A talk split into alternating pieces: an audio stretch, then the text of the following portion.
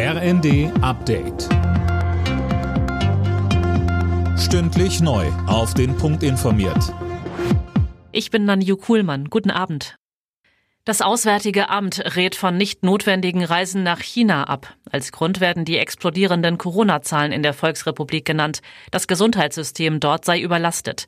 Außerdem wird China ab übermorgen vom Robert Koch Institut als drohendes Virusvariantengebiet eingestuft. Zuvor hatte das Bundeskabinett bereits offiziell eine Corona-Testpflicht für Reisende aus China beschlossen. Der ukrainische Präsident Zelensky hat sich in einem Telefonat bei Kanzler Scholz für die geplanten Waffenlieferungen bedankt.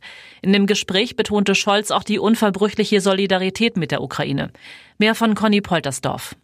Die russische Botschaft in Berlin warf Deutschland dagegen eine gefährliche Eskalation des Konfliktes vor.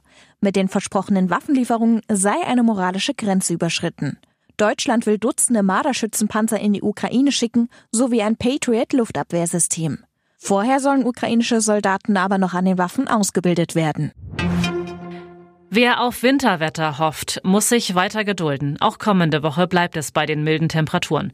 Viel zu warm, sagt der deutsche Wetterdienst. Ja, und ob es dieses Jahr mit den Wärmerekorden weitergeht, lässt sich wissenschaftlich nicht vorhersagen. Aber, so Andreas Friedrich vom DWD, die Wahrscheinlichkeit, dass es wieder ein mildes Jahr wird, ist zumindest größer, als dass es zu kalt ausfällt. Das liegt einfach an der Klimaerwärmung, in, wir, in der wir leben.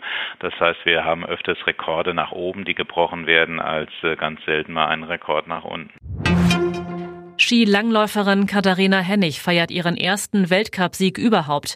Beim 15 Kilometer Massenstart in Italien kam die Olympiasiegerin als erste ins Ziel. Es ist das erste Mal seit 2009, dass eine deutsche Skilangläuferin einen Sieg im Weltcup einfährt.